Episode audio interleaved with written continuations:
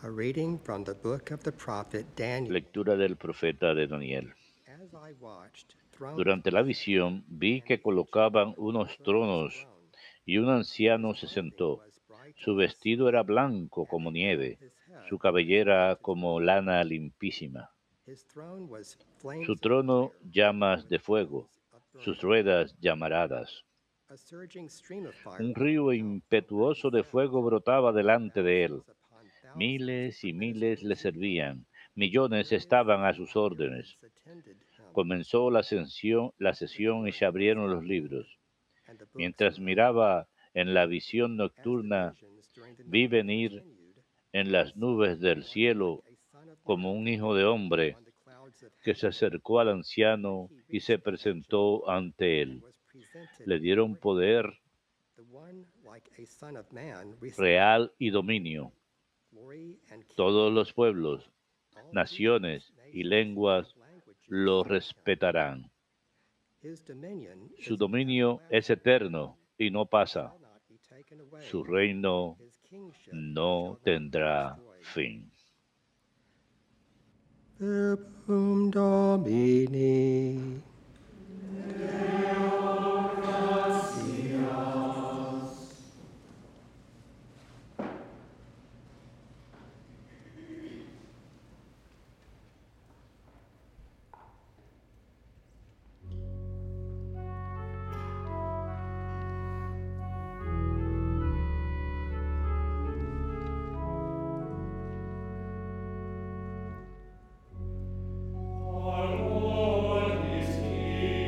El Señor reina,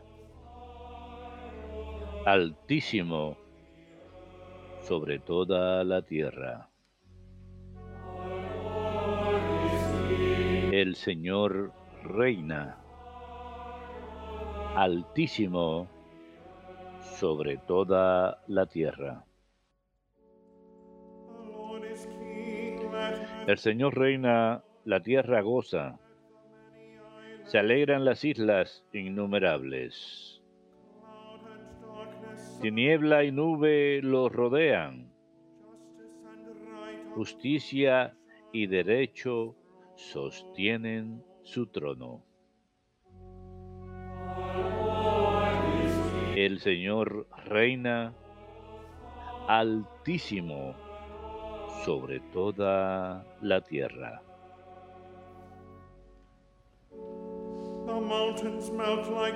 Los montes se derriten como cera ante el dueño de toda la tierra. Los cielos pregonan su justicia y todos los pueblos contemplan su gloria.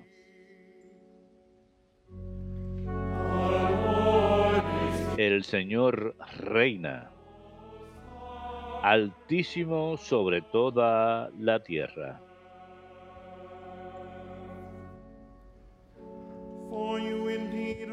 Porque tú eres Señor. Altísimo sobre toda la tierra,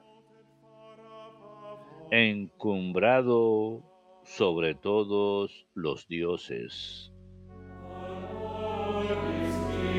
El Señor reina altísimo sobre toda la tierra.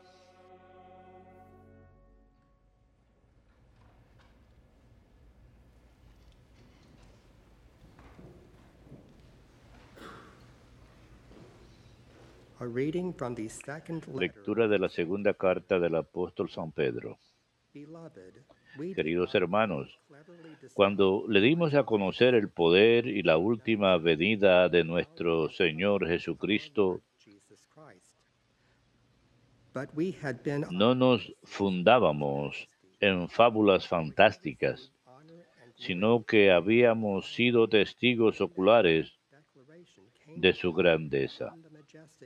Él recibió de Dios Padre honra y gloria cuando la sublime gloria le trajo aquella voz. Este es mi Hijo amado, mi predilecto. Esta voz traída del cielo la oímos nosotros, estando con Él en la montaña sagrada. Esto nos confirma la palabra de los profetas y hacen bien en prestarle atención, como a una lámpara que brilla en un lugar oscuro hasta que despunte el día y el lucero nazca en sus corazones.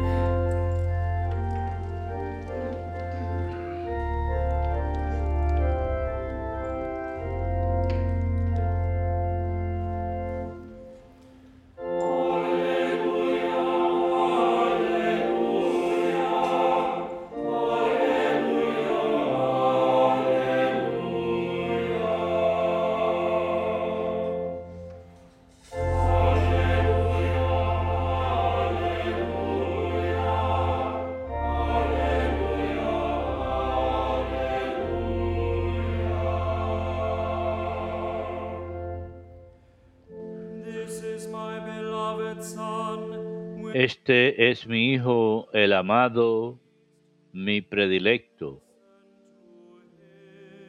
Escúchenlo.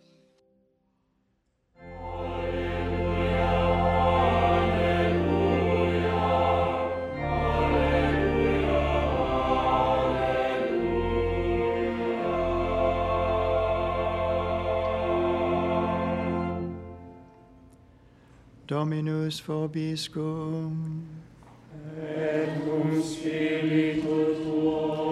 Lectio Sancti Evangelii secundum Matteum. Jesus took Peter,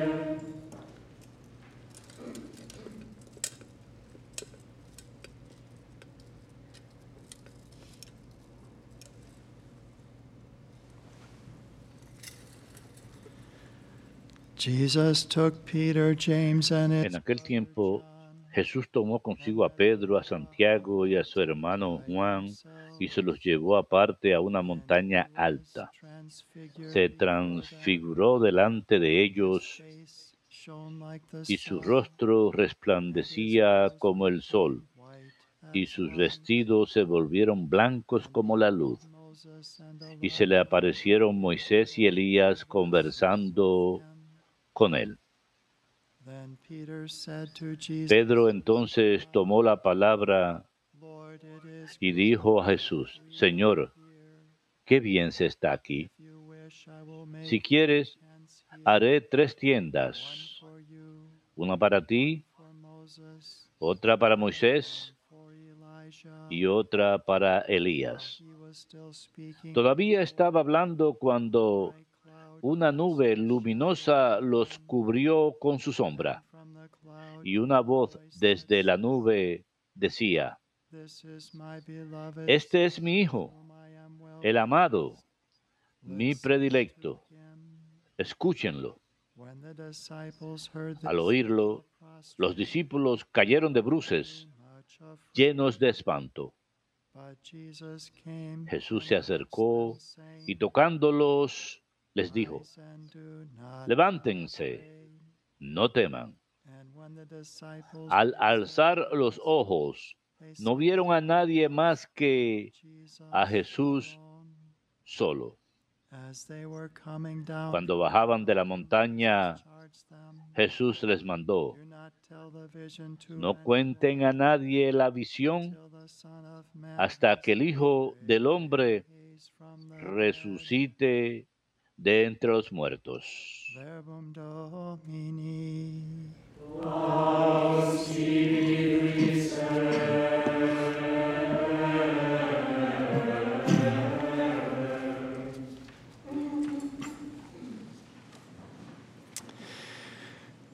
Early this morning, our Vice President for Pro- Esta mañana nuestro vicepresidente de programación y producción en EWTN, Peter Gagnon, envió un correo electrónico. Él está en Portugal ayudando en la cobertura de la Jornada Mundial de la Juventud.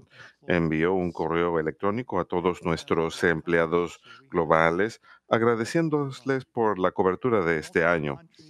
Tenemos personas de varios países y varios idiomas cubriendo todos los eventos de la maravillosa Jornada Mundial de la Juventud. El eh, padre John y el padre Mark han estado dando cobertura de ese evento. Y Peter mencionó que a menudo tienen que moverse de un lugar a otro con todo su equipo. Es un proyecto enorme, así que el viernes en la noche tuvieron que hacer eso. Tuvieron que trabajar toda la noche para armar todo a tiempo para la cobertura del sábado. Y en nuestro, en nuestro equipo aquí tenemos algunos empleados, medios dormilones, que tuvieron que trabajar toda la noche para ayudar en la cobertura y cuentan que hubo mucho trabajo, pero un evento muy conmovedor para nuestra audiencia global. Así que gracias a todo nuestro personal involucrado y gracias por sus oraciones, por el éxito de este evento y la forma en que ha tocado tantas vidas, aquellos que estuvieron presentes, aquellos que los miraron a través de EWTN. Anoche en la cena estábamos hablando acerca de la Jornada Mundial de la Juventud y el padre John Paul ha estado siguiendo muy de cerca todos los eventos y comentó que realmente da mucha esperanza. Ayer el Papa Francisco estuvo en Fátima, rezó con 200.000 personas presentes en Fátima, rezó el rosario y ayer por la noche fue la vigilia de oración. Había casi cerca de medio millón de personas presentes para esa vigilia en adoración del Santísimo Sacramento. Qué gran efecto tendrá en sus vidas. Y nuestra propia agencia noticiosa publicó un artículo sobre esta vigilia y algunos de los comentarios del Santo Padre. El tema de esta Jornada Mundial de la Juventud ha sido que María se levantó y se apresuró, salió deprisa. Anoche él comentó acerca de esto y dijo, esto es lo que nos hace hacer el amor. La alegría es misionera, dice él. La alegría no es para una sola persona, es para llevar algo. Les pido, eran más de medio millón de personas, quizás 800 mil, ustedes que han venido a recibir el mensaje de Cristo, a recibir un mensaje significativo en la vida, serían capaces de guardárselo para ustedes mismos o lo van a llevar a otras personas. Y en la conclusión de su charla, él dijo, los dejo con una idea. Caminen y si caen, pónganse de pie. Caminen con una meta. Entrenen cada día en la vida. Nada en la vida es gratis, todo ha sido pagado. Hay una sola cosa que es gratis, el amor de Jesús. Con eh, este regalo que hemos recibido libremente, el amor de Jesús, y con el deseo de amar, caminemos en esperanza. Avancemos sin temor y concluyeron, la noche con la adoración eucarística, con cientos de miles de personas arrodilladas en adoración de nuestro Señor Eucarístico. Y ese artículo concluye con comentarios de algunos de los partícipes presentes. Uno de ellos fue un joven de 22 años de Dover, en Kent, Inglaterra, Jacob Morris. Habló acerca de qué maravillosa experiencia fue que disfrutó ver y cantar y bailar y la alegría de jóvenes de otros países, ha profundizado mi fe enormemente. Hicimos muchísimos amigos. Así que agradecemos a nuestro personal y el elenco por todas sus oraciones y por todo lo que han hecho posible a través de su apoyo para este evento que sabemos tendrá repercusiones duraderas en las vidas de aquellos que fueron y muchos otros. Y oremos para que así sea, porque cada vez que encontramos a Cristo, y de esto se trata, todo esto, cada vez que encontramos a Cristo, las cosas cambian para bien. las cosas mejoran. Nuestra esperanza aumenta. Nuestra alegría crece, nuestra capacidad y poder de amor se intensifican. Eso es lo que logra el encuentro con Cristo. Así que hoy celebramos la transfiguración. Y me gusta lo que el padre Sebastián del Magnificat en su propio comentario dice acerca de esto, que la fiesta de la transfiguración es una celebración de la revelación de Dios. Dios se ha revelado a nosotros. Moisés y Elías están ahí hablando con Jesús. Moisés trae la ley cubierta con un velo y Elías a los profetas, pero como leímos en el oficio de lecturas de San Pablo, dice, pero el velo ha sido levantado en Cristo. Realmente no podemos entender el Antiguo Testamento, las Escrituras, separados de Cristo. Con Cristo el velo ha sido quitado, dice San Pablo, y hay un hermoso pasaje que escuchamos hoy, el favorito de la Madre Angélica, se encuentra en- escrito sobre su tumba, todos nosotros contemplando la gloria del Señor con rostro sin velo. Estamos siendo transformados de gloria a gloria, a su imagen misma, que es el Señor. San Pablo en ese pasaje, la segunda carta a los Corintios 3:18, utiliza la misma palabra que se utiliza para la palabra transfiguración, metamorfo en griego. El Señor fue transfigurado, su rostro se volvió como el sol, más resplandeciente que el sol, sus vestiduras blancas. Y San Pablo dice que nosotros también estamos siendo transfigurados de gloria y honor, como a través de la obra del Espíritu. El Espíritu nos transforma. Me pareció que estaría bien mirar, mirar una UCAT. ¿Saben lo que es eso? El Papa Benedicto es, eh, comentó acerca de esto. Es un catecismo juvenil. Algunas personas quizá conozcan a algunos jóvenes que les gustaría tenerlo.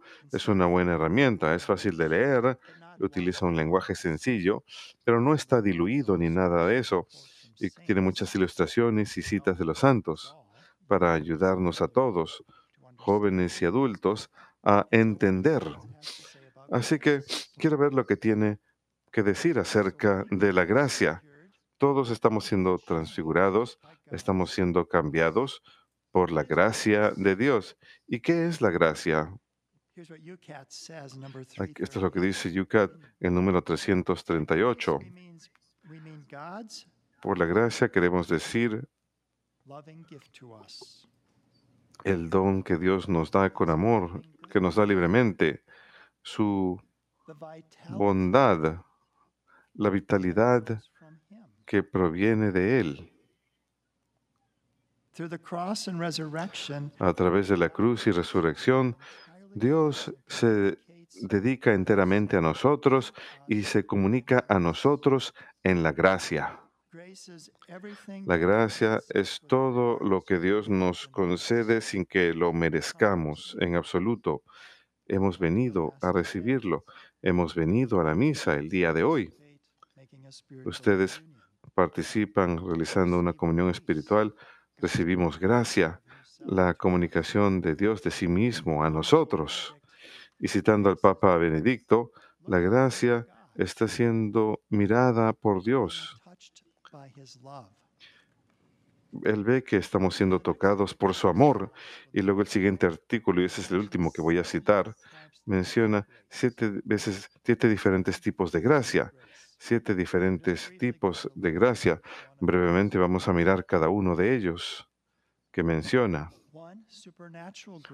Uno, la gracia sobrenatural. Bueno, toda gracia es sobrenatural, no tiene causas naturales, no podemos ganarla, no podemos merecerla, no podemos hacer nada para alcanzarla. Es la comunicación de Dios a nosotros, es sobrenatural, está por encima de la naturaleza. Es santificante o deificante, una gracia santificante. Es lo que recibimos en el bautismo. Estamos siendo santificados, como cité que San Pablo dijo, estamos siendo transfigurados de gloria en honor. Estamos siendo santificados por esta gracia santificante o deificante, una vida en nosotros. Y mientras que permanezcamos en estado de gracia, obra en nosotros. ¿No les parece hermoso que estamos siendo cambiados para bien por la gracia de Dios? Gracia habitual. Esta gracia, nuevamente, mientras que permanezcamos en estado de gracia, es habitual y nos permite hacer el bien. Tenemos una mayor facilidad para amar a los demás, para entregarnos, para hacer el bien por los demás. Es una gracia habitual. Si no tenemos la gracia es mucho más difícil. Y hay gente que vive eso cuando caen debido al pecado grave. Es más difícil amar, es más difícil ser buenos. ¿Por qué? Porque han perdido esa gracia habitual, pero puede ser restaurada a través de la gracia sacramental. Es otro tipo de gracia, la gracia sacramental. Y estos son lugares preeminentes de nuestro encuentro con Dios, los sacramentos, como la Sagrada Eucaristía que recibiremos hoy. Es otro tipo de gracia, la gracia sacramental. También hay gracias actuales. Son gracias que Dios nos da para una circunstancia en particular y necesidad en particular, en momentos particulares en la vida. Él siempre está ayudándonos con esas gracias actuales. Luego también hay carismas. Las personas tienen diferentes carismas que son para edificar el cuerpo de la iglesia. Y finalmente, la última, las gracias de Estado. Ya mencioné que tenemos el estado del matrimonio, el estado de las santas órdenes, el estado religioso, que la gente recibe gracia para ser esposos, esposas, padres y madres, para ser sacerdotes, diáconos, obispos, para ser aquellos que viven la vida consagrada. Son gracias particulares recibidas para esos estados. Luego tienen esa cita de San Francisco de Sales. Mi pasado ya no me concierne, le pertenece a la divina misericordia. Mi futuro no me concierne aún, le pertenece a la divina providencia.